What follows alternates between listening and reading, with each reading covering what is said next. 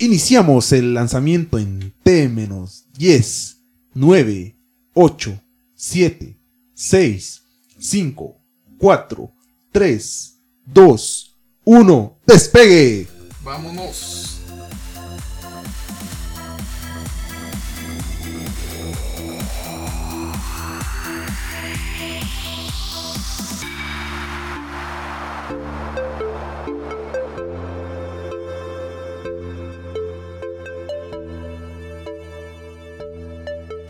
Bienvenidos a Agrupación de Pensamientos, un lugar donde hablamos de memes, cosas relevantes y cultura general. Les saluda a Diego Shocking con Jairo Boyo y tenemos como invitado especial a Andy Hase. ¿Qué onda muchachos? ¿Cómo están? Ahí vamos a hablar un poco acerca sobre un tema que está últimamente de moda y pues igualmente siempre agradeciéndolos a las personas que nos están apoyando y esperamos seguir en el podcast siendo activos constantes cada 15 días subiendo distintos temas para ilustrar. Pues bueno, el tema que toca hoy pues va a ser un poco sobre la carrera espacial y cohetes que últimamente están de moda. Vamos a empezar dando un poco de antecedentes que a principios del siglo XX eh, fue cuando todos los investigadores empezaron a tratar sobre eh, los viajes interplanetarios. O sea, eso ya venía de la ficción y pues podríamos decir que el ser humano desde siempre ha tratado de volar. De esto pues eh, ya empezaron los hermanos Bright a lanzar sus aviones. Que, ¿Cuánto fue que duró el primer vuelo? Como nueve minutos. Nueve minutos. Nueve segundos. Nueve segundos. Sí. O sea, poco a poco fue que empezaron a tratar de, de despegar de alguna forma por simple curiosidad y pues eh, los diseños siempre eran como vistos o inspirados en distintos animales, como pájaros, por ejemplo. Luego de esto, pues eh, ya se empezó a, diseñar los aviones, por ejemplo, los de la Primera Guerra Mundial, que aparte de ya empezar a volar, pues ya llevaban armas. como, como se sabe, siempre la guerra es un gran impulso para eh, la tecnología. Sí, sí eso que, que vos decís es muy cierto, porque a principios de del siglo XX, eh, pues ya se usaban los aviones y, todo eso, ¿verdad? Pero mm, no tardaron mucho en darse cuenta que un avión podía ser utilizado como, como un arma. Entonces eh, empezaron, pues ahí sí que, como tú lo decís, eh, el ingenio, ¿verdad? La, guerra impulsa el, el, ingenio humano. Y fue ahí donde comenzaron a darse cuenta de qué maneras podían utilizar un avión como un arma, no solo como reconocimiento, porque como en ese tiempo no existían satélites y esas cosas, ¿verdad?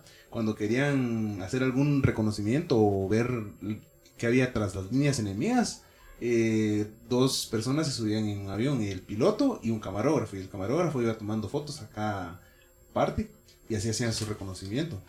Así es como se mapeaba prácticamente un terreno y pues eh, no digamos eh, siendo tanto con aviones, sino que pues ya empezaron a inventar, así como por ejemplo el Zeppelin, que fue una cosa revolucionaria que inventaron en ese entonces, como plataforma de observación y transporte, pero viendo que tuvo un gran accidente fue que empezaron a disminuir su uso. Eran bien frágiles, ¿no? Eh, inflamables. Ah. Luego de esto pues eh, siguieron los, la construcción de aviones, y llegamos a la Segunda Guerra Mundial y pues fue cuando llegamos realmente a lo que nos interesa, que fue cuando se empezó a construir el cohete V1, que fue más que todo una prueba. Luego de esto pues vino el cohete V2 por un, grupo de científicos alemanes eh, comandados por Werner von, Braun. Que iba a ser utilizado para bomba nuclear, ¿no?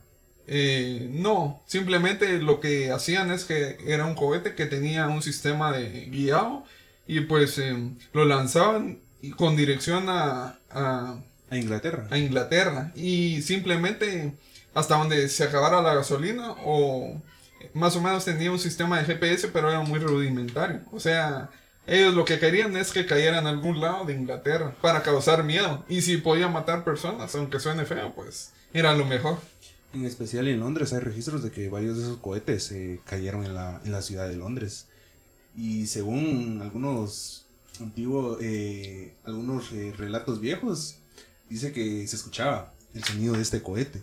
Pero lo más atemorizante era cuando el cohete dejaba de hacer ruido, porque cuando dejaba de hacer ruido, el cohete ya come- ajá, el cohete ya comenzaba a caer y solo se escuchaba el estruendo de la explosión y no sabías dónde iba a caer. Entonces ya te imaginas el miedo que sentían los ciudadanos de, de esas ciudades. Sí, porque prácticamente eso no tanto como arma de destrucción, sino que fue un arma más de disuasión y pues para meterle miedo a los ingleses porque eh, los bombardeos eran importantes, pero en cierta parte ya se podían ver venir porque aparte del sonido ya habían armas antiaéreas, eh, estaban las líneas enemigas que tenían puestos de observación, en cambio los misiles no había quien los parara. Luego de esto pues eh, empezaron con más bien dicho, modificar los cohetes, porque en sí el cohete fue el primer misil balístico de combate de largo alcance y el primer artefacto humano conocido que hizo un vuelo suborbital. Fue prácticamente el padre de todos los cohetes modernos. Y luego la base fue usada por los programas espaciales de Estados Unidos y de la Unión Soviética, que tuvieron acceso a los científicos y diseños alemanes a través de la operación Paperclip de los estadounidenses. El ejército alemán lanzó en torno a 5.000 cohetes militares V2 contra objetivos aliados durante la guerra, principalmente contra Londres, dando el resultado de muertos de aproximadamente 7.250 personas. El arma fue presentada por la propaganda nazi como una venganza por los bombardeos sobre las ciudades alemanas desde 1942 hasta el final de la guerra.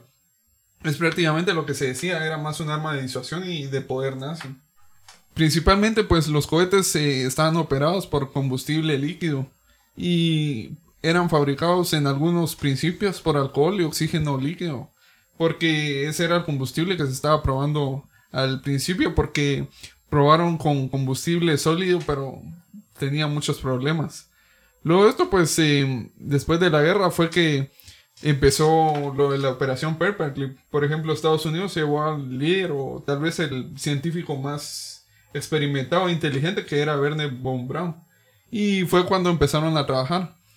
Luego de esto, pues eh, la Unión Soviética dio el golpe encima de la mesa, porque la carrera espacial en sí comenzó en 1957, cuando hicieron declaraciones las dos potencias anunciando que planeaban lanzar satélites.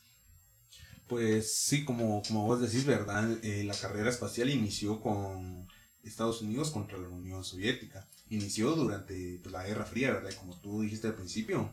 Eh, la, la guerra, ¿verdad? Es lo que impulsa el, ingenio humano y ambas, ambas partes estaban compitiendo para ver quién llegaba primero a la luna, ¿verdad? Aunque, pues, eh, cabe mencionar que los primeros en enviar un satélite al espacio fue, fueron los rusos, la Unión Soviética. Ellos mandaron el primer satélite. Pero según lo que, bueno, según lo que nos, nos ha dicho la, la Historia. historia, ¿verdad? Y varios, eh, varias cosas, ¿verdad? Que Estados Unidos fuera, ellos fueron los primeros en llegar a la luna, ¿verdad? Hasta donde se sabe, pero según algunas conspiraciones, eh, no... eh, dicen que, que eso es eh, Pero mentira. ¿verdad? los rusos fueron los primeros en mandar gente al espacio. Ah, exacto, enviaron un satélite. Primero empezaron enviando animales, ¿verdad? Sí, Enviaron perro. animales. Enviaron perros. Sí, porque, por ejemplo, acá dice que el 29 de julio de 1957 Estados Unidos anunció un lanzamiento previsto en la primavera de 1958. Y, por ejemplo, la Unión Soviética anunció que lanzaría un satélite en 1957. Eh, los estadounidenses pues estaban un poco confiados que por haberse llevado uno de los mejores científicos, ellos llevaban la, la delantera. Y el 4 de octubre de 1957, pues la Unión Soviética lanzó el Sputnik 1, que fue el principal eh, artífice de la carrera espacial. Y pues eso sí fue un golpe muy grande al ego de los estadounidenses, porque eso significaba que los rusos se les habían adelantado, o más bien dicho, los soviéticos.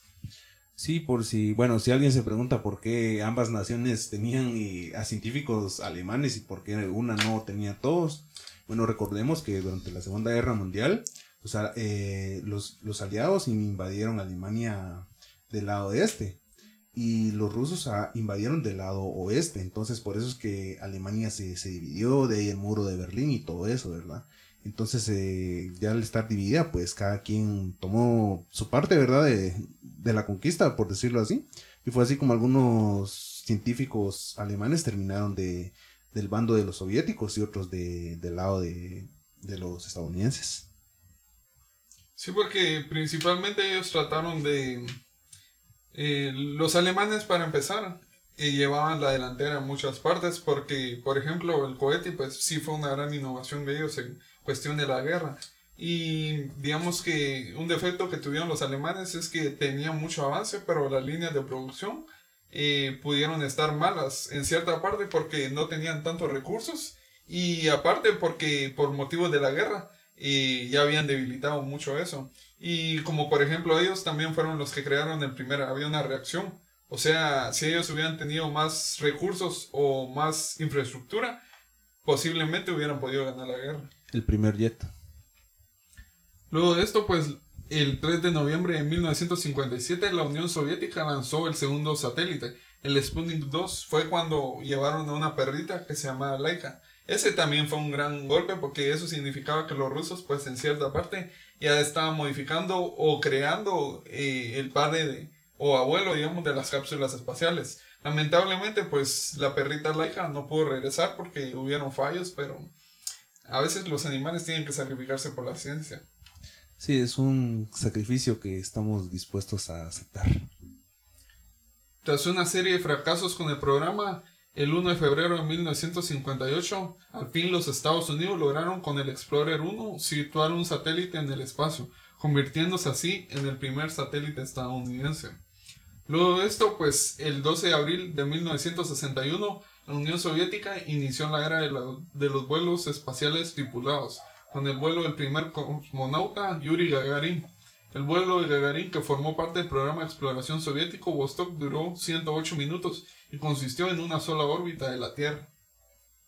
Luego de esto, el 5 de mayo de 1961, los Estados Unidos lanzaron su primer astronauta, que se llamaba Alan Shepard, en la cápsula Freedom número 7. El público estadounidense se fue volviendo cada vez más sorprendido y pues estaba alarmado porque eh, los soviéticos iban liderando la carrera espacial. Así que el presidente John F. Kennedy anunció el 25 de mayo un plan para que el hombre llegara a la Luna en 1970 o antes. Y ahí es donde se dio el famosísimo programa Apolo. Principalmente para tratar de perfeccionar eh, los vuelos espaciales y pues ir mejorando, por ejemplo, los motores y todo eso. Exacto, así como, como vos decís, ¿verdad? Eh, que pues enviaron, no enviaron un solo Apolo, enviaron varios Apolos y pues muchos tenían fallas, ¿verdad? Entonces eh, conforme los iban enviando iban descubriendo las fallas. Después eh, arreglaban esas fallas, volvían a mandar otra nave y si se volvían a presentar fallas reparaban o podían ver que iban mejorando, ¿verdad? Y de ahí el Apolo 1, Apolo 2, Apolo 3, etcétera. Todo eso. Pero sí murieron algunos eh, astronautas con eso, ¿no? Eh, no se tiene registros de que hayan muerto astronautas. Probablemente las naves hayan destruido, incendiado o, o pérdidas, ¿verdad? Pero no hubo pérdidas humanas. Es que en sí el motivo de hablar de muertes en la carrera espacial de ese entonces es muy difícil porque puede ser de que sí hubieron muertes, pero por lo mismo que el hermetismo del gobierno nunca dijeron nada porque si significaba que hubiera muertes de el bando contrario, significaba que ellos iban fracasando y pues era debilidad. Exactamente, así como tú decís, no le convenía eh, publicar eso, o sea, hacer propaganda de que se haya muerto alguien. O sea, si se murió alguien, lo mejor es que no lo sepan, para que eh, nuestro pueblo, nuestra gente o naciones extranjeras sigan creyendo de que pues vamos a la delantera y que somos los mejores. Entonces, ese tipo de cosas sí no me, no me extrañaría que, que lo ocultaran, ¿verdad? Al Sí, público. realmente sí estaba muy oculto, pero tarde o temprano se supo. Pero en ese entonces sí era motivo de seguridad nacional o de orgullo, principalmente. Luego de esto, pues empezaron con los viajes eh, con la nave Soyuz, que empezaron a modificar para llevar eh, distintas personas o una tripulación más amplia. Luego de esto fue la primera caminata espacial que también fue por la Unión Soviética, a través de la Voshkov 2 el 8 de marzo de 1965. El traje espacial tuvo muchos problemas por una excusa que estaba defectuosa y se perdieron durante un bosque al momento de aterrizar, pero eh, principalmente pues salieron bien. El inicio de las misiones tripuladas Gemini se retrasaron un año y se pusieron en marcha en 1965 y 1966. Ahí fue cuando empezaron a lanzar misiones ya eh, mayormente para hacer estudios o ir haciendo pruebas para ya cuando sea necesario llevar una tripulación más grande o para el objetivo principal de los estadounidenses que era llevar al hombre a la luna. E incluso los rusos tenían su sistema de vigilancia o espionaje, porque fue bueno en ese entonces que se dio la obra maestra, podríamos decir, de Werner von Braun, que fue el Saturno V, que fue el cohete que finalmente llevó a los estadounidenses a la luna.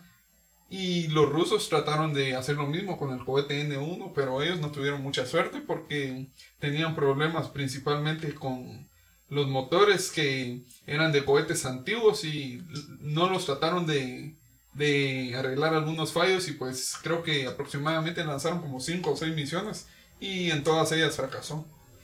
Sí, exacto, como tú decís, ¿verdad? En una en aquel tiempo, inclusive me atrevo a decir que ahora eh, en las naves eh, espaciales no, no, había lugar para personal no esencial. O sea, cada persona que iba tenía una función importante. Eh, alguien tenía que... todos eran científicos. Todos los astronautas eran científicos.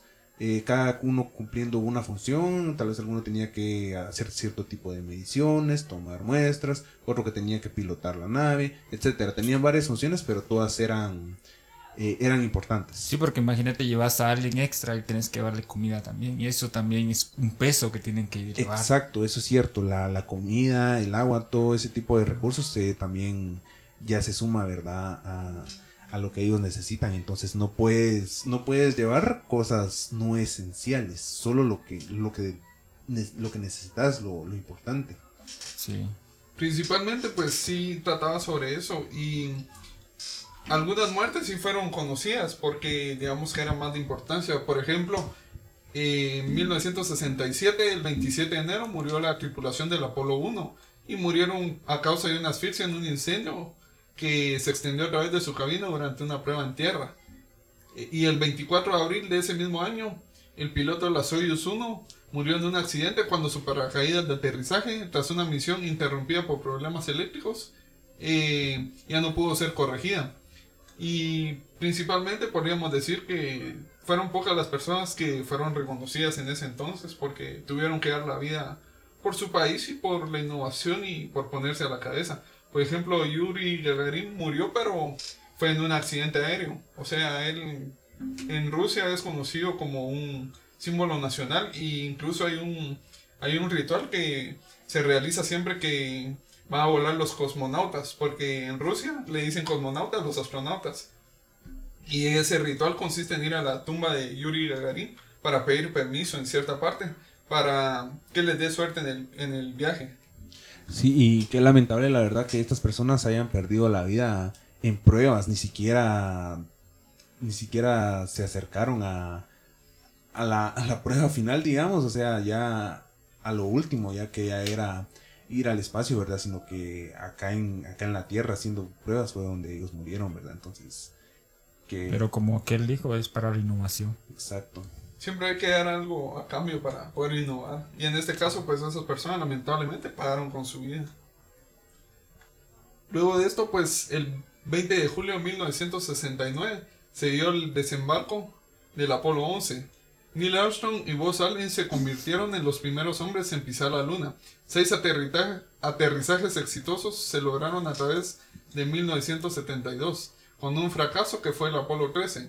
Luego de esto pues viene lo que habíamos platicado, el cohete N1 de la Unión Soviética, que fue una copia prácticamente del, del Apolo 5, el cohete, y sufrió numerosos fallos, ¿verdad? Y fue que tuvieron que cancelarlo porque estaban gastando demasiado y ya no podían seguirlo manteniendo porque solo estaban haciendo prueba y error y no había ninguna opción realista de que pudiera volar. Eh, mira, eh, yo voy a hablar un poco de conspiraciones si no, si no te importa. Dale, dale. Con, esto de que Neil Armstrong fue el, primer hombre en la luna, pues hay, hay, un video, hay una grabación, lo puedes ver, encontrar en YouTube, en, en varias páginas de internet. Y en todos los videos vas a ver lo mismo. Que la bandera está moviéndose, como que si le pegara el aire, como cuando el aire le pega una bandera y esta empieza a moverse. Entonces, ¿cómo es posible? O sea, físicamente eso es imposible porque en la luna no hay oxígeno.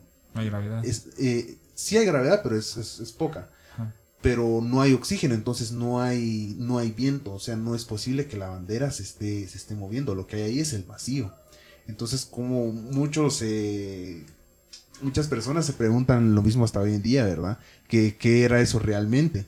Según algunas, eh, como te digo, son conspiraciones, lo que dicen es de que como pues era una carrera, ¿verdad? Entonces eh, a los estadounidenses les, les convenía eh, demostrar que ellos fueron, que ellos eran los primeros en llegar a la luna. Entonces algunas teorías dicen que en, un estudio de Hollywood, o sea, así nivel de clasificado total, eh, ahí fue donde filmaron eso, ¿verdad? Entonces creo que les falló, les falló, si de verdad fue así, les falló tomar en cuenta el, aire, porque no es posible que, una bandera ondee. Lo lógico sería que la bandera solo se, se venga para abajo y se quede ahí o que alguien venga y la estire y empiece a mover, la verdad, pero que lo haga por sí sola es totalmente imposible. Pues en sí, la teoría de conspiración acerca de que el hombre realmente nunca llegó a la luna, pues siempre ha sido debatida, es un motivo que muchas personas estudian. Por ejemplo, se dice que realmente ese alunizaje que se dio fue grabado por Stanley Kubrick, que fue el director de muchas películas famosas en ese entonces. Y como él era el que tenía, digamos, los mejores efectos de la época, eh, muchos dicen que lo contrataron e incluso lo vieron hablando con gente en la NASA, pero bueno, ese sí hace un poco... es un terreno de que igual forma, creo que tengo, tengo entendido que cuando se realizó el viaje, o sea, hubo un directo, sea, cuando llegó el hombre a la luna, y entonces creo que en ese directo hubo un corte, o sea, cuando estaba, digamos, eh, se hubo una noticia y estaban pasando... Eh, el en vivo, por así decirlo, de cómo ellos iban a llegar a la luna. Sí, ellos iban en el cohete, se miraba el cohete cómo salía de, nuestro planeta y llegaba al, espacio, ¿verdad? Y todo, todo eso. Ajá. Y luego cuando llegó a la luna, al llegar y al pisar, hubo un corte, o sea, después de que Neil Armstrong hizo su frase ya mencionada, como que hubo un corte. Pero, o sea, ciertamente no podríamos negar de que no fueron, porque si hay evidencias. Dicen vos que hay un ¿Cómo se llama? Hay un láser que puedes apuntar. Es un espejo, un espejo que dejaron en la superficie lunar y los científicos tienen un láser que eh, cuando quieren hacer alguna medición, eh, digamos, de rutina, disparan el láser y con el tiempo que regresa ya se hace un cálculo y eso determina la distancia que está a la Tierra porque actualmente la Luna siempre va girando y se va separando un poco de la Tierra por la misma rotación y, y la gravedad que puede ejercer el Sol y la Tierra en sí misma pues eso sería una gran evidencia de que sí fueron. Eh, la opinión, pues ahí es debatida. Sí, eh, es debatida. Cada quien puede dar su, propia opinión, ¿verdad? Porque al final no tenemos pruebas concretas de qué pasó ahí realmente. Hay que hacer cooperacha para ir a ver allá. Exacto. ya mero se va a poder, ya mero. Vamos, vamos, vamos. Sí, es, es, un tema ya más complejo de tocar, ¿verdad? Pero sí, es para debate. Eh, muchas personas pues tienen su, su, versión y pues ya lo dejamos a opinión del espectador. Luego de esto pues sí, empezaron a, a planear distintas o otras formas, más bien dicho, de cómo llegar al espacio, porque esos cohetes eran rentables, pero eran muy caros y la construcción pues era muy, muy difícil porque era de muchas piezas y pues el tamaño del cohete, pues hacía más laborioso el proceso de construcción y el proceso de inspección, porque obviamente no van a lanzar esos cohetes sin inspeccionar, porque hay mucho riesgo de que puedan explotar y obviamente cobraría vidas humanas y cuántos miles de millones de dólares de ese entonces. Exacto, como decís, es un proceso bastante sofisticado para hacer una nave espacial e inclusive por una pequeña falla todo puede salir mal y siempre, bueno, siempre se hacen las inspecciones, pero siempre, o sea, el ser humano, pues falla, ¿verdad? Entonces, aunque hagan inspecciones, eso no es eh, garantía total. Ahí sí que lo mejor sería, pues, poner a, los mejores, ¿verdad? Y que cada quien se cerciore que fue, que fue lo que hizo, ¿verdad? Porque, como te digo, una pequeña falla en los tanques de aire, en, en el combustible o cualquier cosita puede hacer que todo se vaya un tornillo no mal, mal Un tornillo, ajá, sí, sí. Un tornillo mal puesto podría hacer que la nave estalle o sí, es, muy peligroso. Por ejemplo, acá vamos a hablar un poco del transbordador espacial, porque, digamos, el ritmo de construcción pues, fue un poco más lento. Estados Unidos lo lanzó digamos, el transbordador espacial ya fue una, o la primera nave espacial reutilizable. que fue lanzada el 20 aniversario del vuelo de Gagarin el 12 de abril de 1981. Y los soviéticos igualmente trataron de construir la suya, que se llamaba el transbordador Buran, que solo fue usada una vez, pero no se sabe si realmente se lanzó. O sea, ella la construyeron. Algunos dicen que fue lanzada, otros que no, pero eso ya queda también a, decisión de cada persona. Y ellos siguieron modificando su lanzadera Soyuz. Y, por ejemplo, el transbordador de, del Challenger, que fue un gran accidente que ocurrió en los 80, pues sí es una muestra de que, por ejemplo, la carrera espacial es muy complicada. Y, si no mal recuerdo, iban siete personas en esa tripulación e incluso un par de maestras que habían sido seleccionadas en un concurso nacional. Y pues todos los niños de Estados Unidos en ese entonces estaban viendo el lanzamiento y pues ya te imaginas cómo quedaron de devastados después de ver que personas comunes y corrientes, digamos en cierta forma, pues murieron de forma lamentable. Exacto, eh, fue un concurso que se hizo para los maestros, ¿verdad? Entonces, me imagino que los que ganaron recibieron eh, entrenamiento, eh, una- unos cuantos cursos y lo que necesitaban para llegar al espacio, pero como tú decís, eran personas normales, ¿verdad? O sea, no eran personas como, por decirte, una persona que a sus 15, 16 años ya estaba finalizando la universidad, o sea, un prodigio de, de las ciencias, ¿verdad? Eran personas como, pues, como nosotros, ¿verdad? Y, y que iban a ser los primeros en, en ir al espacio, pero fue lamentable lo, lo que sucedió, que la nave literalmente explotó. explotó. Sí, porque en ese entonces creo que fue una junta del, del tanque de gasolina que creo que fue por el frío. Que en ese entonces, de esa época del año, pues eh, creo que se cristalizó una junta de hule o algo así. Y pues al momento de despegarse, creo que ya no, no pudo. Porque, digamos, al momento de lanzar un cohete se ponen unas microcargas, creo yo que se llama, para que el tanque se pueda separar en determinada em, etapa del lanzamiento. Porque, digamos, los tanques grandes, por decirlo así, no eran reutilizables algunos, porque eh, ya al llegar a la atmósfera, pues los soltaban para que se desintegraran y tenían que hacer el cálculo para que cayeran en el mar si no era posible, para que pudieran hicieran reciclar daño. el acero o no cayeran en algún área céntrica para no lastimar a nadie. Para que no cayera sobre una casa. Sí, para que no cayera sobre la casa.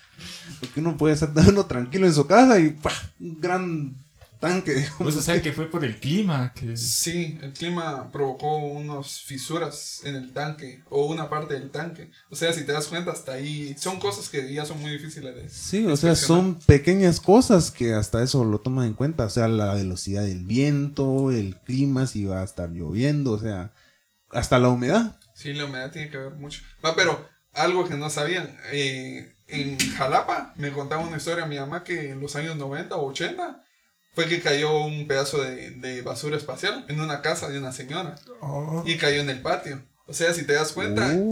nunca nadie está, está, ¿cómo se diría? Seguro de que te pudiera caer algo. Va, incluso ya haciendo muchos años ahorita en el futuro, ¿no viste lo de la estación espacial china o una parte de un cohete que estuvo orbitando alrededor del planeta? Fue, fue este año. Sí, creo que sí. Sí, fue creo este fue a principios de año, sí, que un cohete que salió mal y le daba la vuelta al mundo en una hora y, y minutos. O sea, iba súper rápido. Y todos estaban asustados porque no sabían en dónde iba a caer. Porque en algún momento el cohete iba a parar, ¿verdad? Iba a caer en algún sitio. Entonces, mm, algunos países pues estaban listos con sus sistemas de, de misiles, ¿verdad? De defensa, por si el cohete iba a caer ahí. Con un misil lo podían, podían interceptarlo, pero eran muy pocos los países, ya que iba a una gran velocidad. Eran muy poco, muy poco, muy pocos los misiles que hay en el mundo que podrían llegar y podrían llegarle a esa velocidad. Solo que sea el sistema S-400 de los rusos o tal vez el sistema Patriot de los estadounidenses, pero está Así difícil es. porque ya... Aún así está difícil que alcancen a ese cohete, ¿verdad? Pero todos estaban listos. Al final, pues no, no se estrelló en el, en el mar, ¿verdad? Y no, no pasó mayor cosa, pero sí, la verdad, lo- por, por donde estaba circulando el cohete, todos estaban asustados. Es que sí, ese es el problema también. Es lo que me decías también de que hay empresas que actualmente ya se están dedicando Ah, sí. a la limpieza espacial porque actualmente ya es mucha basura. Por ejemplo, por dar un ejemplo así muy, muy práctico, en la película de Wally, cuando Wally va saliendo del espacio, demasiada basura espacial. Y ese es un problema que ya es para largo plazo porque a cómo va la cosa, sí. Sí, porque A ver, tengo, tengo entendido que supuestamente iban a mandar como un, una, un satélite para ver dónde están las, las basuras y así ir verificando en qué lugar más o menos está y para ir recogiéndolas.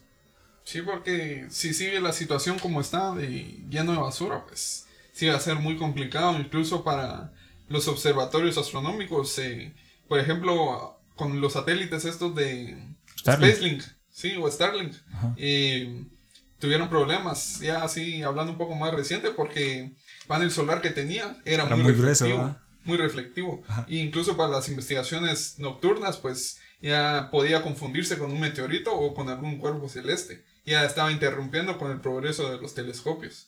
Sí, como vos decís, imagínate que estás eh, viendo las estrellas o algún planeta con tu telescopio y se te cruza un pedazo de metal con algún póster o con alguna frase, entonces te arruina la, La la experiencia. experiencia. Sí. Un ovni. No, un ovni pintaba un... Así que, que bueno, por si alguien lo ve.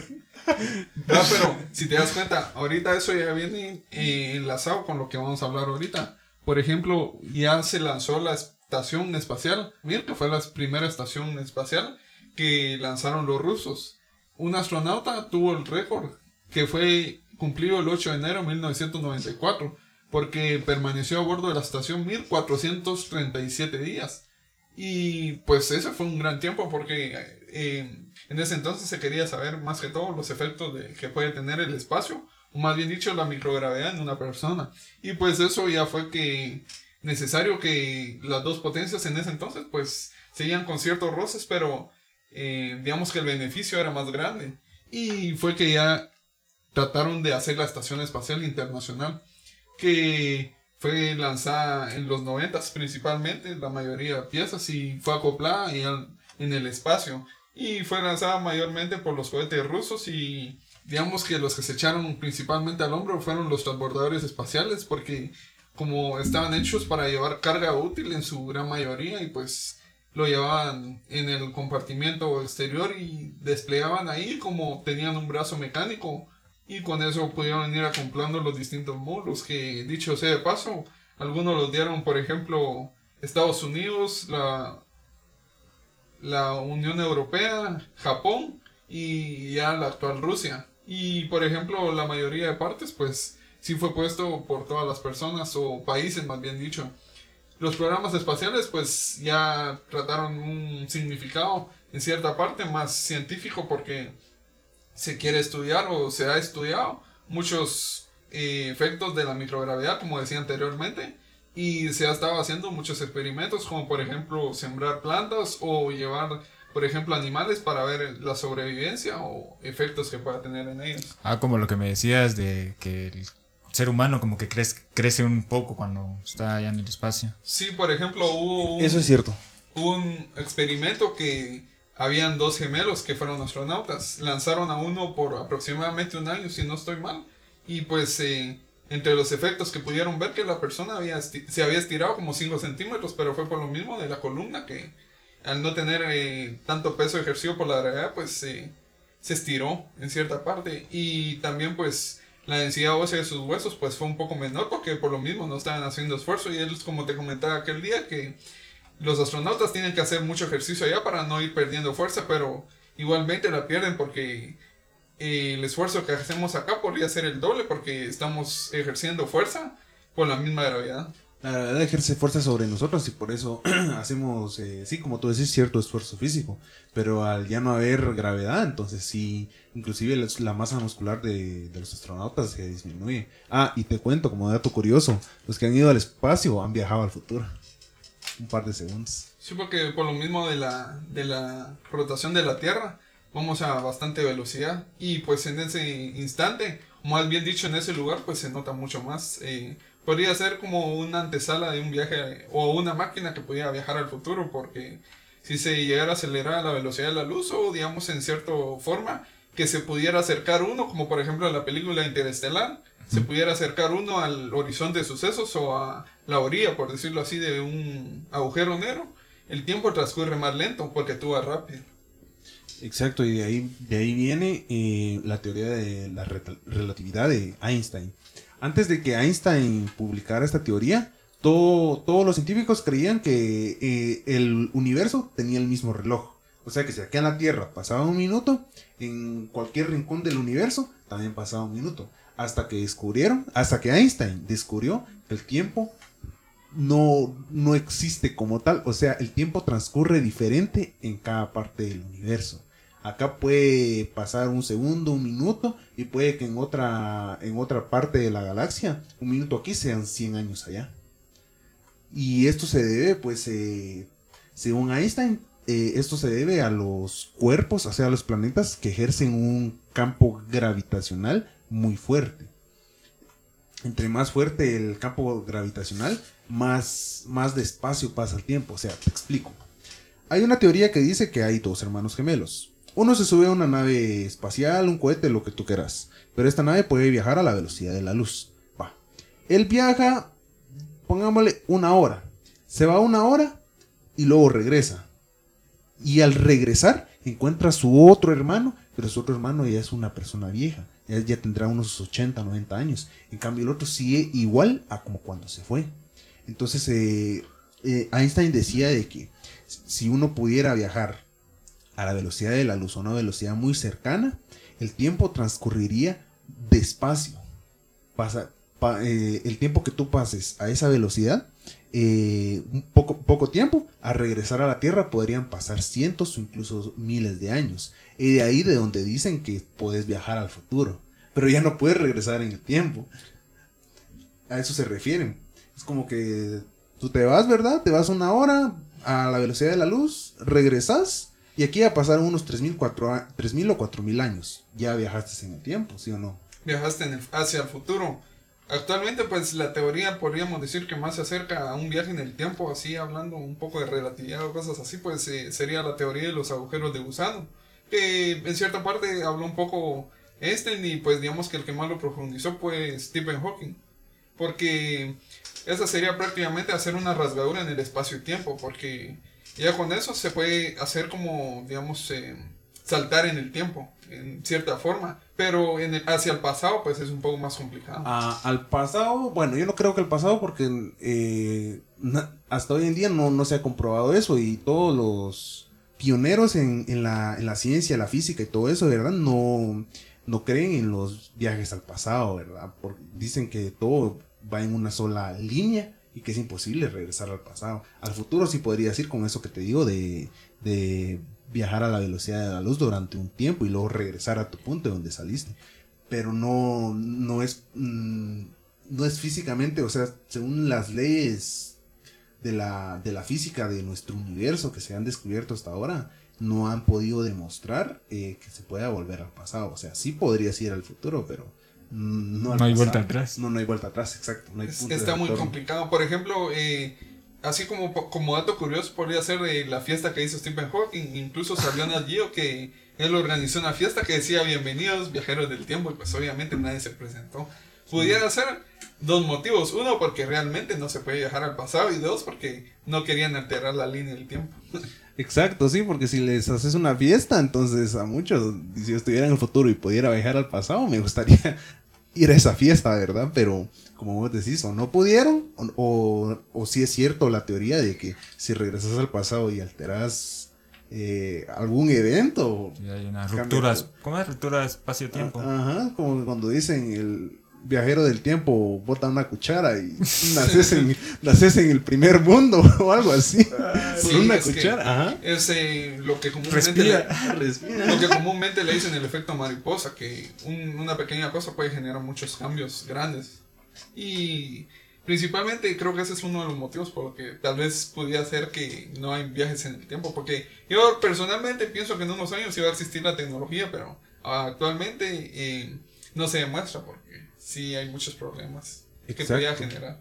Y, ajá, puede ser que también no podemos, no pueden demostrar eso porque no tienen los recursos, así como en el pasado eh, Newton, Galileo y todos ellos eh, fundaron la, eh, sentaron las bases, ¿verdad? Pero como no tenían la tecnología o los recursos para demostrarlo, no pudieron hacerlo, así que quedó como, como una teoría, ¿verdad? Pero ya hoy en día con, con todo lo que tener, con todo lo que la humanidad tiene a su alcance, pues ha podido demostrar varias, varias de esas teorías, si son reales o, o falsas, ¿verdad? Sí, está. Es un tema muy, muy amplio, pero sí es muy interesante, obviamente.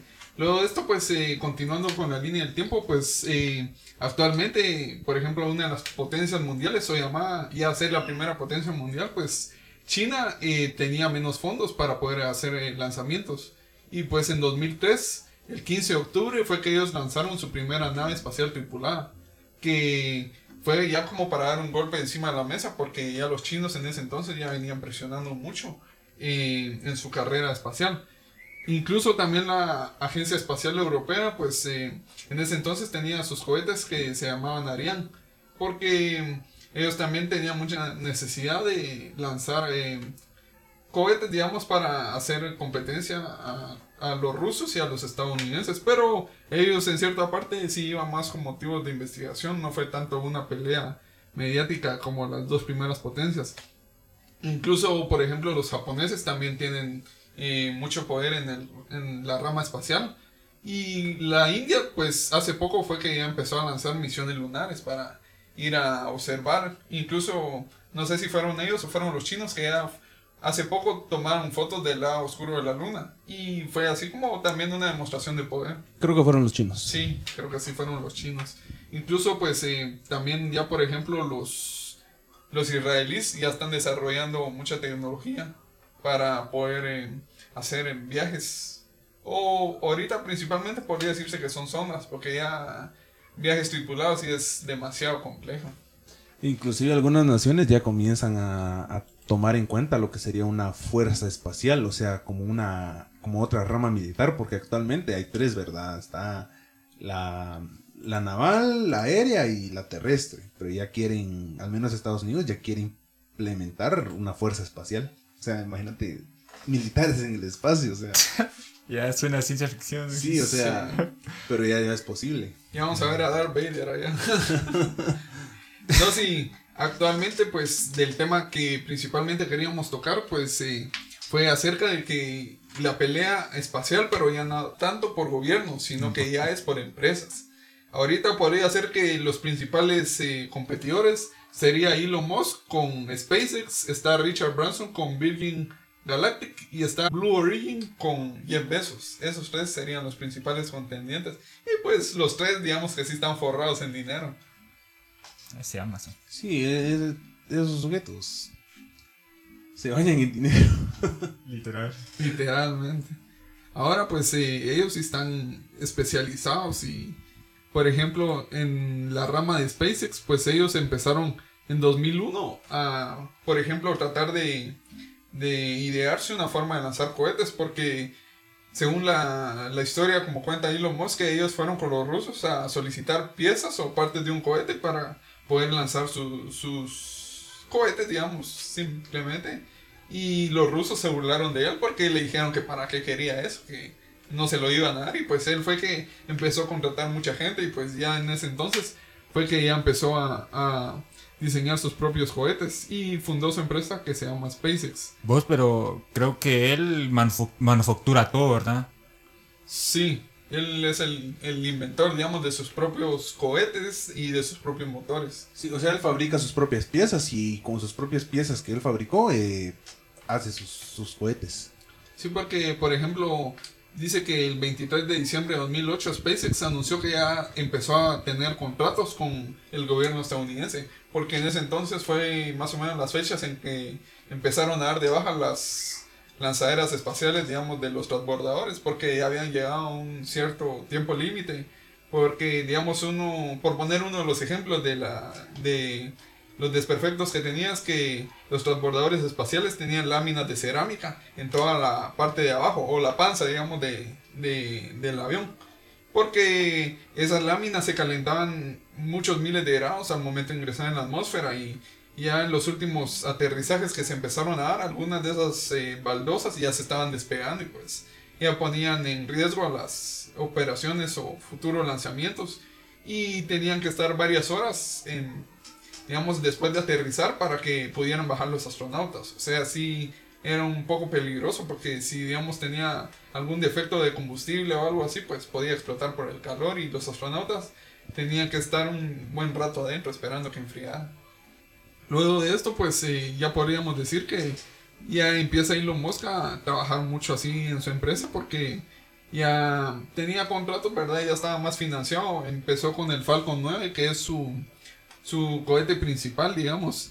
Y por ejemplo, ya en el 31 de mayo de 2020 fue que lanzó una cápsula que fue la Crew Round Demo, que principalmente sería la Round 2 y eso convirtió a SpaceX en la primera empresa privada en alcanzar el primer vuelo tripulado desde la retirada del transbordador espacial en 2011 y digamos que un gran récord que pudo dar también fue que fue la primera empresa o fue el primer lanzamiento desde 2011 porque en 2011 fue que retiraron el transbordador espacial y por ejemplo los estadounidenses tenían que recurrir a las lanzaderas rusas porque ellos no querían invertir tanto. Principalmente digamos que SpaceX ha sido como el contratista de Estados Unidos ahora, para no ir a pedirle viaje a los rusos.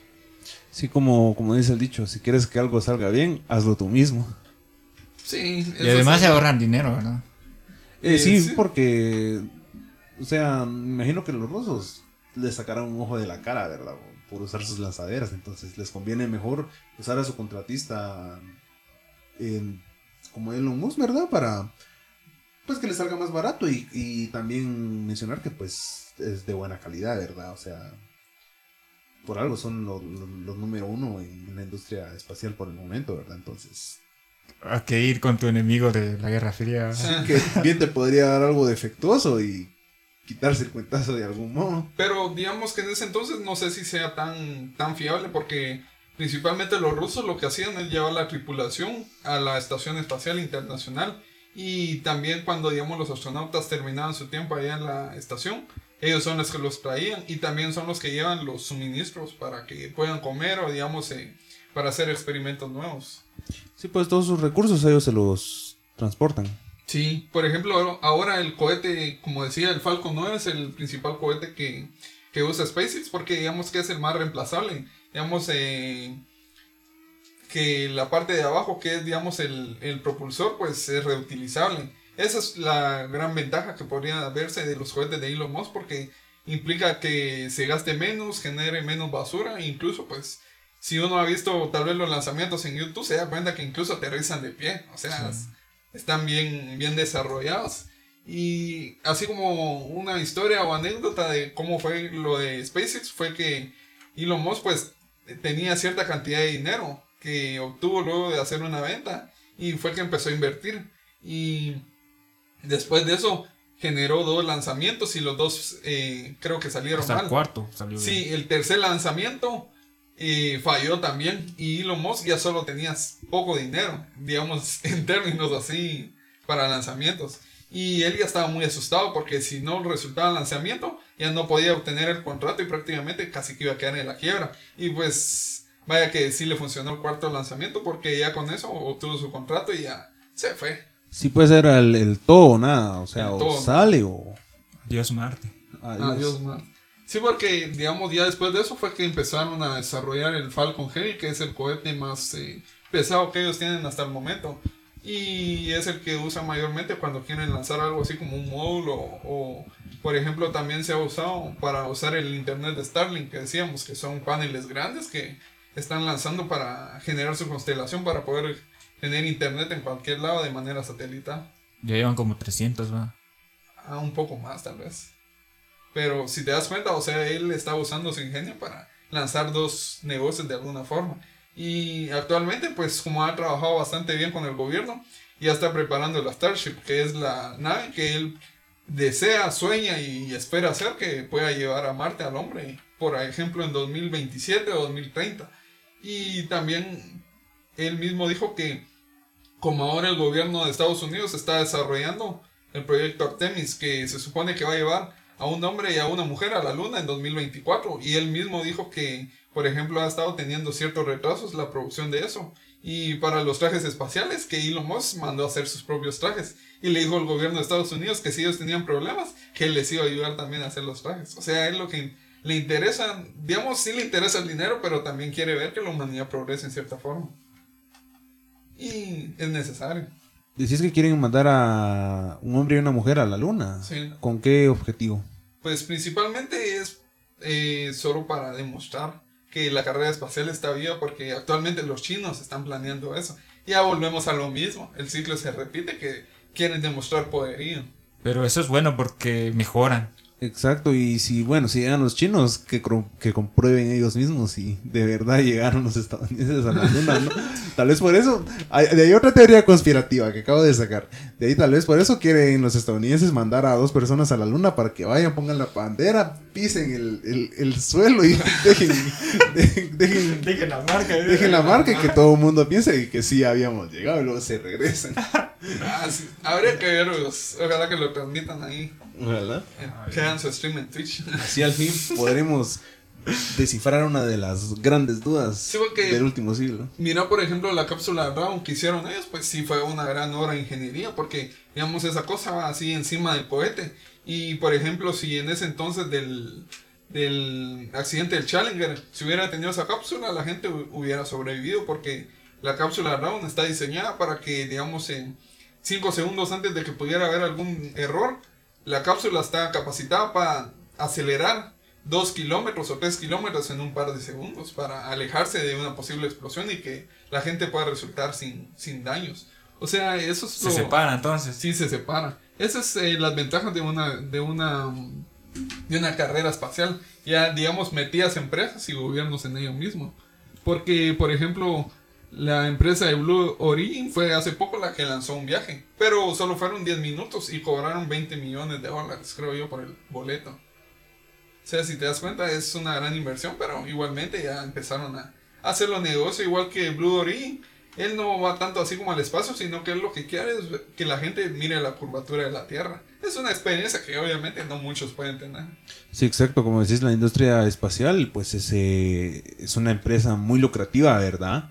Y la ventaja es de que no todos pueden eh, entrar a ese negocio, son pocos. Entonces, eso significa que hay, que hay una poca oferta y una mayor demanda. Entonces, claramente, es, entiendo que sea un negocio muy, muy lucrativo, ¿verdad? Y hay poca competencia. Hay muy poca competencia. Hay poca competencia.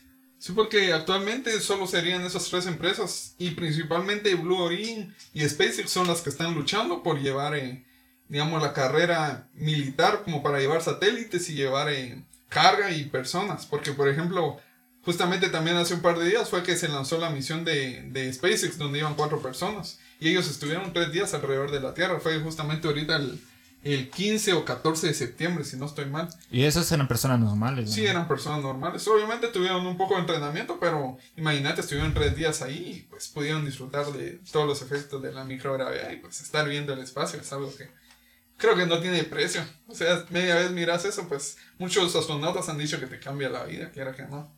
Y sería bueno algún día que el precio de todo eso baje para ir a ver un, vistazo. O te vuelves militar y vas.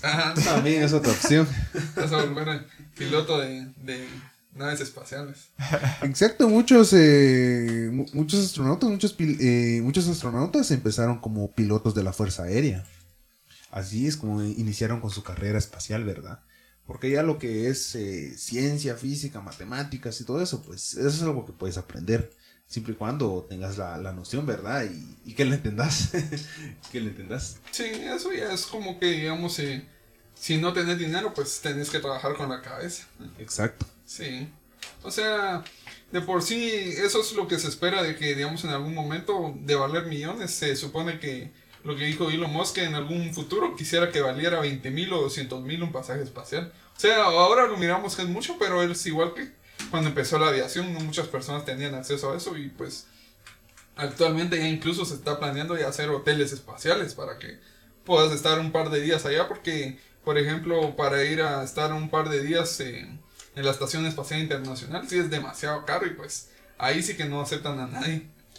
A nadie que que no tenga el presupuesto para pagar el boleto. Sí. Sí, porque igual antes no todos tenían ese privilegio, ¿verdad? De, volar un avión cuando estaban saliendo. En cambio, hoy en día es bastante común que alguien vuele un avión. O sea, pues... Sí, porque ya se volvió algo comercial. Sí, ya es comercial. O sea, viajas en un avión, ya sea que vayas a otro país o que de un sitio a otro solo pagas tu boleto, te, te subes a una avioneta, vas a dar tu vuelta y disfrutas la experiencia de un vuelo, ¿verdad? O sea, ya es algo accesible, o sea, para la mayoría.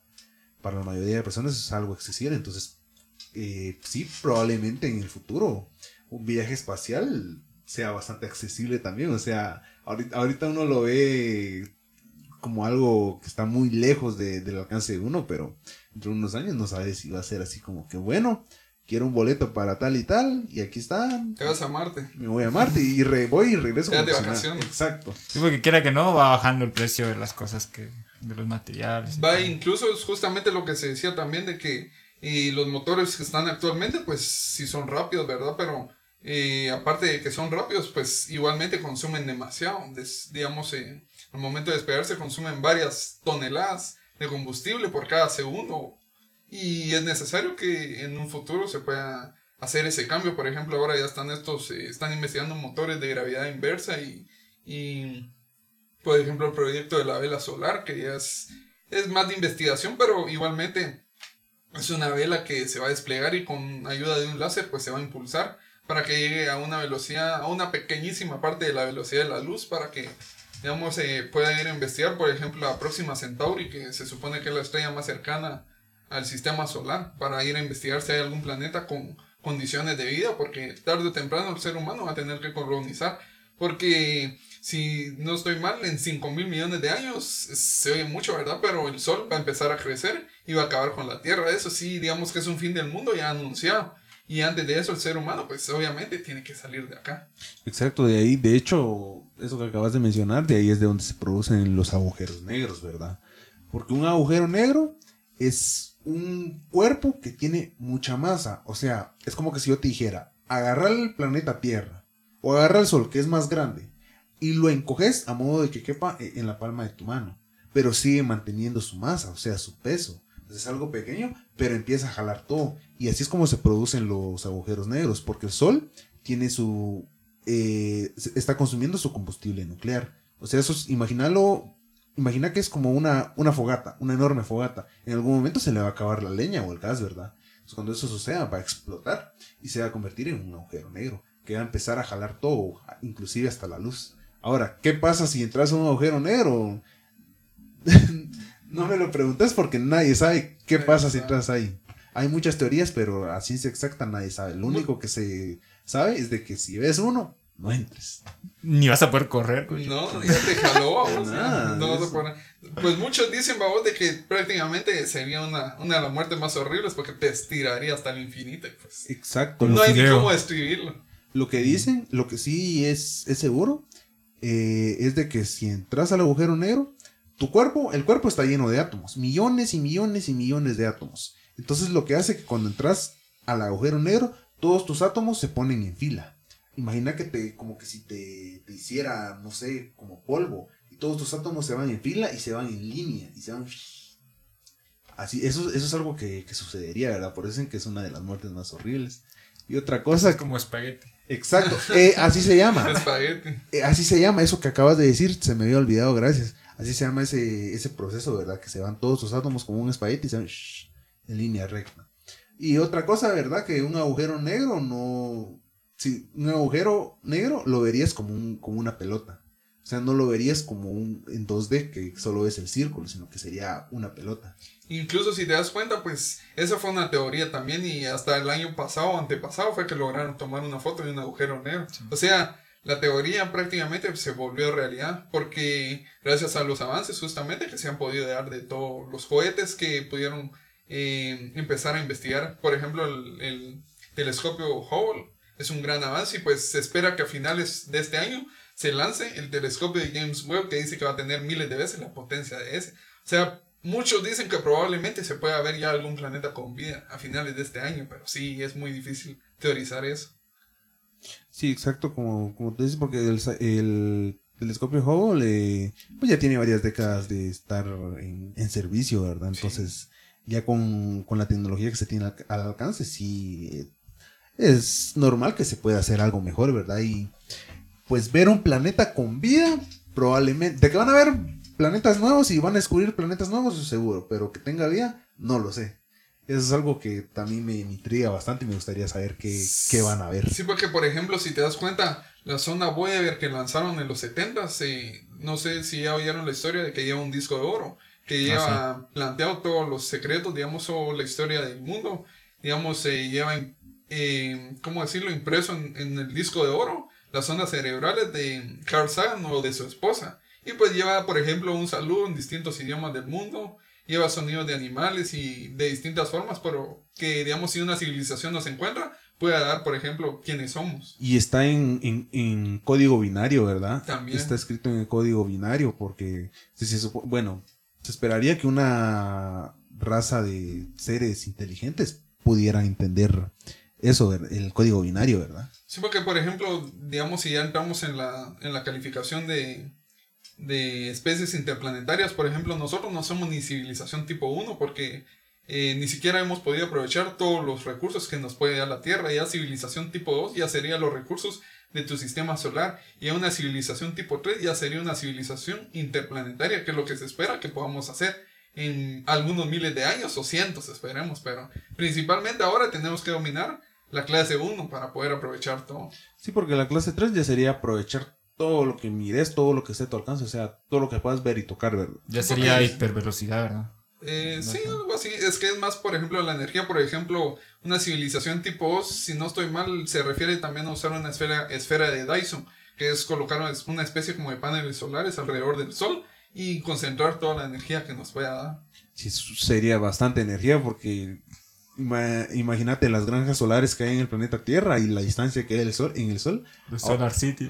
Ahora, imagina tener un montón cercanas al Sol sería una cantidad brutal de energía y sería energía limpia. Sí. Es lo mejor que sería energía limpia. Sí, porque prácticamente sería como un reactor de, de, digamos, no sé si fusión o fisión es el término correcto, porque prácticamente la estrella, digamos, el Sol está generando energía limpia, porque se está produciendo una quema de, de distintos químicos adentro de sí mismo.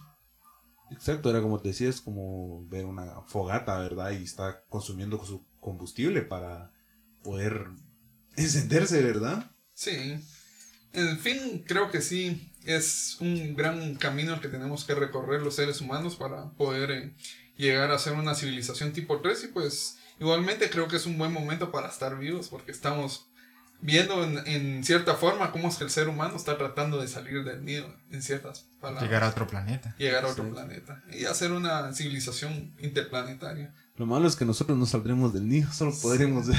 Podremos ver, pero al menos estamos presenciando el inicio, porque imagínate que hubiera vivido en la Edad Media, es un poco más...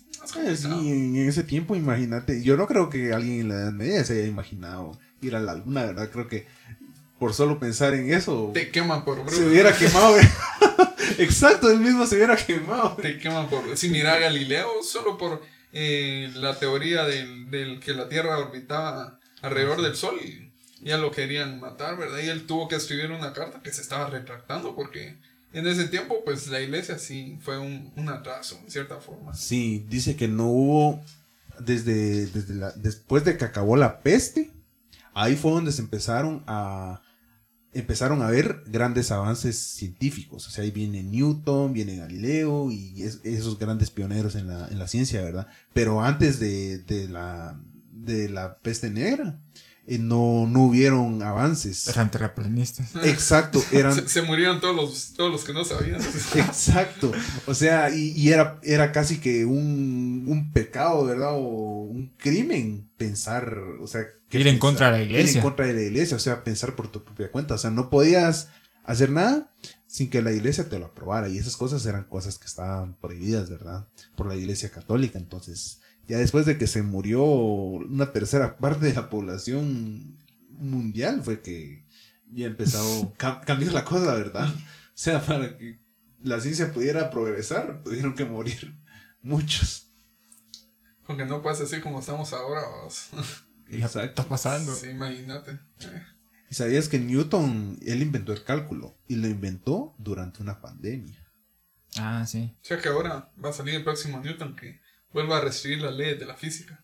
Esperemos sí, porque él se fue a, ¿cómo él se fue a su pueblo? Se fue, ajá, se fue a su pueblo, se fue a su casa y estuvo encerrado dos años porque tuvo que abandonar la universidad por lo mismo, había una pandemia, se tuvo que retirar, pero estando en su casa inventó, inventó el cálculo, ¿verdad? Y es algo que hoy en día eh, sentó las bases de muchas cosas, ¿verdad? Sí, porque Cabal ahí eso- le cayó la manzana. Exacto. Sí, quiera que no, pues las cosas pasan por algo también. O sea, Por eso es que muchos astronautas dicen que cuando están en el espacio, bueno, dicen, bueno, ahora estamos en las manos de Newton. Porque él sentó las bases de, de la, fi- de la física, ¿verdad? O sea, la, la gravedad y todo eso. Y eso es lo que se toma en cuenta cuando eh, hacen un viaje espacial. Por eso de ahí, de ahí esa famosa frase. pues prácticamente digamos que en la Estación Espacial Internacional, justo ayer estaba leyendo ese dato que, digamos, no están en gravedad cero, porque gravedad cero se estarían en medio del espacio, sino que ellos están en microgravedad, que es una constante caída libre.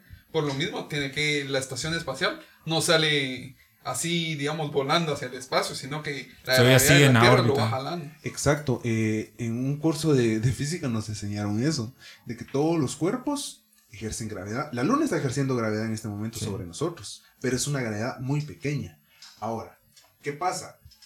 La Tierra, por la gravedad, jala objetos. La luna también, y el sol también, y todos los planetas. Ahora imagina que pones un objeto, como decía, la estación espacial, la pones cabal en un punto donde la sumatoria de todas las fuerzas sea cero, o sea que una jala, la otra jala, y jalan en todas direcciones, y al final la estación se queda en un punto. Entonces eh, ahí, de ahí eso, por eso es que no, no se mueve esa estación, ¿verdad? Porque una está jalando en una dirección y la otra en una dirección opuesta. Entonces, Se queda se- estático. se ejerce, ah, exacto, se ejerce la misma, la misma fuerza y queda estático. Ah. Ajá. Sí, porque eso es lo que dicen de que si la luna se aleja un poquito más, como que creo que sube la marea, ¿verdad? Exacto. Justamente, pues es el, esa es la función de la Luna, mantener anclada la Tierra a que esté en una órbita fija, porque si no, la Tierra en sí no podría girar y digamos que se descontrolaría el clima principalmente y pues solo, por ejemplo, al momento de que pudieras quitar la Luna en algún momento, casi toda la fauna del mar se moriría, porque las mareas altas, por ejemplo, limpian los corales y todo eso, y es un ciclo natural que se va dando, marea alta, marea baja, incluso la navegación ya no funcionaría bien porque el oleaje ya no existiría, solo estaría estancada el agua. Exacto, la, la luna es parte importante de, de la vida en nuestro, en nuestro planeta. O sea que terraplanar eh, la luna eh, no es viable. No, no es viable. Sí se puede, pero digamos como que es... eh, solo sería así como colocar eh, pequeñas bases, porque si ya lo hacen así de una forma muy grande, pues va, a- alterar toda la órbita posiblemente. Sí, unas cuantas colonias, ¿verdad? O sea, si hablamos de colonizar, unas cuantas colonias. Sí, porque digamos, eh, ya poniendo así en contexto un poco de las cosas en el futuro, digamos como que pudieran hacer como una gasolinera o un, digamos, para llevar recursos allá. Para que, digamos, por ejemplo... Un McDonald's. Sí, un McDonald's. Ojalá nos paguen el podcast. ¿no? Va porque, digamos, eh, por ejemplo, un viaje de la Tierra hacia Marte actualmente con la tecnología, digamos, por ejemplo, ahorita que llevaron el robot Curiosity, se llevó más o menos seis meses. Imagínate, te- tienen que llevar bastantes provisiones para un futuro viaje humano. Y, digamos, para no volver a aterrizar en la Tierra y todo el proceso, tienen que poner un- una base intermediaria, por decirlo Sí, así. porque como que estaba viendo que ese- esa nave que quiere mandar eh, SpaceX, como que tienen que llevar 100 personas, creo que quieren mandar. Imagínate todas esas La, la, la que irá a Marte. Sí. Sí. Sí. Todas esas provisiones, que era que no, demasiadas. es demasiada gente porque digamos si ya querés eh, llevar todas esas personas pues tenés que ver los recursos y la logística va y digamos dónde van a estar viviendo allá tienen que empezar a terraformar Marte para poder tener comida ahí Exacto, tienen que montar eh, bases, digamos, por no decir casas, o sea, bases que, y con oxígeno, tienen que llevar plantas, porque las plantas son las encargadas de convertir el CO2 en oxígeno, tienen que llevar comida, o sea, tienen que llevar un montón de cosas, ¿verdad? Entonces, me imagino que la, la nave de, de SpaceX va a ser una colosal. más de más de 110 metros Sí, es una nave colosal, entonces. pero bueno sí ya para ir terminando el tema pues eh, sí diríamos que como decía al principio, pues sí somos afortunados de vivir en esta época porque sí estamos presenciando muchos cambios que pudieran llegar al futuro. No sé si quieren agregar algo más como punto final. No, yo creo que pues ahí ha quedado pues claro, ¿verdad? Lo, o sea, lo, lo- lo que queríamos eh, decir con respecto a todo eso de viajes espaciales, cómo fue que inició, un poco de la, de la historia, ¿verdad? De, de, de dónde a dónde llegó y pues qué se podría esperar en el futuro, ¿verdad? O sea, al menos yo en el futuro, pues sí esperaría que fuera más accesible un viaje al espacio. O sea, tal vez no a la luna, pero sí me gustaría ir al espacio, ver, ver el planeta Tierra desde, desde su máximo, máximo esplendor, ¿verdad? Tomar fotos. Tomar fotos. Una selfie así como que aquí viendo la Tierra. Sí, está interesante el tema y pues eh, depende de la recepción que tengamos, pues podríamos hablar también un poco acerca de los planetas, pues si le interesa a las, a las personas o a los futuros oyentes. O de ponernos el. Gorro de aluminio aluminio. para Gorro de empezar a hablar de conspiraciones, porque ese tema es muy amplio también, pero siempre con, digamos, con discreción. Obviamente no estamos... Ya te erizó la aceptando- piel, va. Sí. Así solo estamos eh, haciendo especulaciones, ¿verdad? Sí, es prácticamente estar debatiendo. Pero pues bueno, si llegaron hasta acá, pues muchas gracias y recuerden que estamos en la agrupación de pensamientos, un lugar donde hablamos de cosas relevantes y cultura en general. Nos Hasta vemos. la próxima. Hasta la próxima, gracias.